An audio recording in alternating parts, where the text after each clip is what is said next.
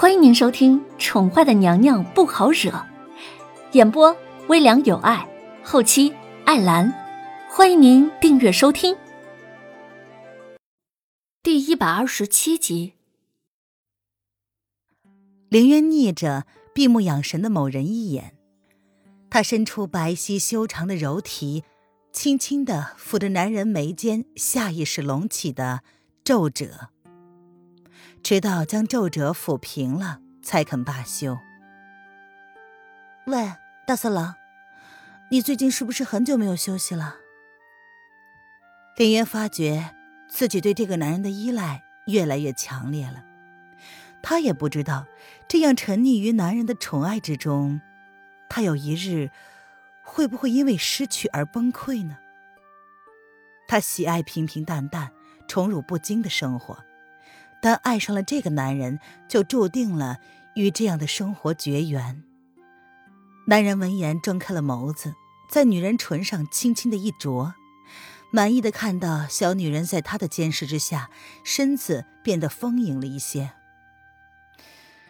啊，最近北疆那边动荡不已，有些村民受战乱的殃及，还不知道该如何处置他们呢。这女人呢，太挑嘴了。宫里的东西根本不合他的胃口，都太清淡。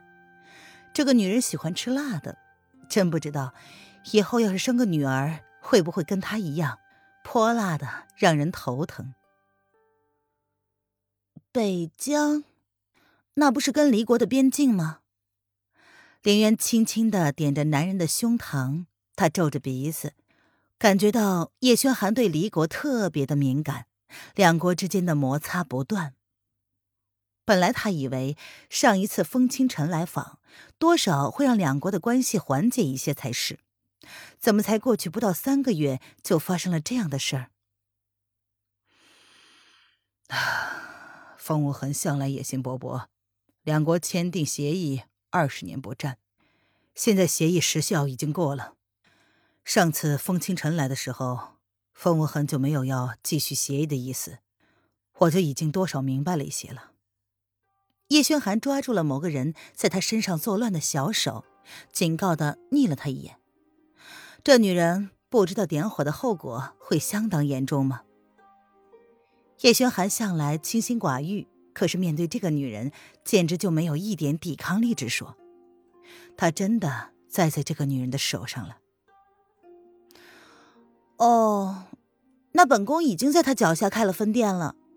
哼，昨个文燕说。京城突然多了一批难民在闹市集结，想必恒帝现在也是焦头烂额，不知道该怎么安置吧。凌渊哼哼了两声。三天前，不醉楼就在离城开张了。不醉楼的名声也算是响当当的，各路人士都很捧场。再加上红娘这段时间亲自去镇守，应该是没有问题的。哼，哎。朕的皇后啊，就是了不得，敢将妓院开到对方的眼皮底下。叶轩寒闻言邪邪的笑了。他现在只有在不正经的时候才会叫她皇后，顺便称自己为朕。凌渊白了他一眼：“什么妓院嘛，明明是酒楼，好不好？啊，那青楼嘛，只不过是副业罢了。其实不醉楼的主要收入是贩卖情报，不过……”他没有告诉他，这是他的秘密啊，说不定日后还能帮上什么忙呢。别以为他真的会相信这个男人对离国的挑衅会一直的容忍不发，视若无睹。好好，你说是酒楼就是酒楼。皇后，你什么时候给朕生个娃出来玩玩呀？叶轩寒闻言，邪魅的将女人翻身压在了身下。他不想持续这个话题，将某人不停作乱的小手放在唇边，轻轻的啃着，斜斜的暗示道：“林渊小脸羞红，某个人贴着他的身子，竟然热了起来。嗯嗯，皇上，本宫现在没有空，要不要等几年啊？他才十九岁，放在现代才刚刚成年。话说，还是少生优生才是硬道理。”嗯，几年呢？叶轩寒闻言，眸子深了深，看着青葱细致的动作，也微微的顿了顿。啊，那要不，再给我三年也好啊。林渊见状，忙不迭的讨价还价。他收回了自己的小手，抵住男人发烫的胸膛，小脸儿在烛光的映衬之下，美得惊人。唉，皇后，你不知道，太后已经盼孙儿盼了好久了吗？某人瞥了他一眼，对他的讨价还价视若无睹。这女人心思未定，难道她不知道？他也害怕他会离开吗？这女人是个异世之魂，她虽然不信鬼神之说，但也不得不信，这个女人想出来的玩意儿跟点子都是他没有听说过的。他也不信，一个楼相府不受宠的大小姐会有这等的学识和见识。楼正这些年来唯一做对的一件事，就是真的冷落了楼凌渊多年。他不管真正的楼凌渊是怎么死的，他只在乎，因为如此才能让他遇上这个让他又爱又恨的小女人。哎，太后也才三十来岁好吗？哪有这么年轻就想抱孙子的？凌渊一边制止某人在他身上作乱的大掌，一边努力的维持着理智。他分析道：“哎，可是为夫是一国之君呢。”即便太后不着急，朝中大臣也会有意见。若皇后无所出，那为夫岂不是要被人笑话是无能之辈？叶轩寒笑着看着小女人，一脸挣扎，企图反抗的样子。殊不知，他越是这样，就会越让他兴奋。喂，色狼，你，哎呀！两个人之前已经在瑶池战过一个回合了。这个男人真的不会是还想来吧？哎，真是没力气了呀！林渊一脸幽怨的看着男人，希望他能手下留情，放他一马。渊儿，给我生个小太子！叶轩寒呵呵一笑，一点都没有打算放过索取福利的机会，薄唇覆上小嘴，将小女人还想抗议的话尽数的堵住。只有这样。他才确定，身下的女人完完全全的属于他，他一个人的，谁也别想带走。第二天清晨，凌渊醒来的时候，叶轩寒已经走了。他起来穿戴好衣服，一打开门，正好见到瑶儿站在门口。小姐，你这是要去哪儿呀？瑶儿一脸惊讶的看着已经穿戴好的小姐，平时不是绝对不早起的吗？哦，出宫。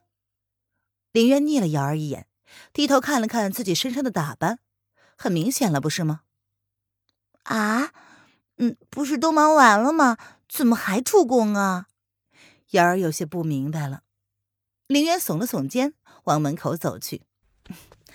今天呢，要谈一笔买卖，就不带你出去了。要是这笔买卖谈成了，本小姐请你吃大餐。现在林渊的手上有叶轩寒的令牌，上面赫然写着“如朕亲临”的四个大字儿。他进出宫门来去自由不说，还能随时调动京城中的兵马，加上那个男人安排在他身边黑暗处的两个影卫，凌渊基本上一点儿都不担心自己会出什么意外了。有时候，他甚至会开口将那两个影卫叫出来，帮他处理一些他不便出面的事儿。凌渊现在的日子，别提有多舒坦了。当然，那两个影卫大哥十分的神秘，从来不跟他交流，向来都是默默的按照他的指示去办事，从来不多问，也不露面，让他瞧瞧真面目。当真就只是个影子而已。小姐。你不吃早膳再走吗？瑶儿一脸无语的看着他家小姐，朝他挥了挥手，头也不回。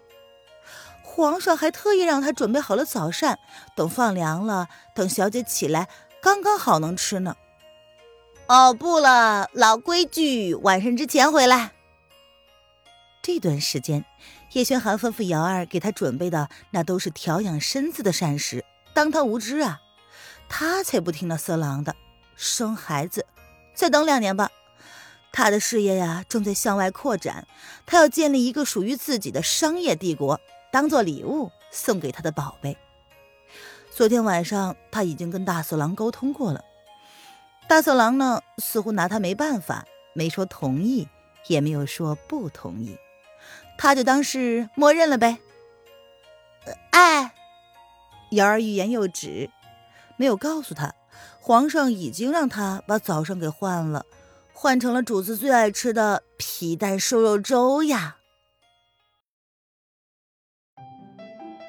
听众朋友，本集播讲完毕，请订阅专辑，下集精彩继续哦。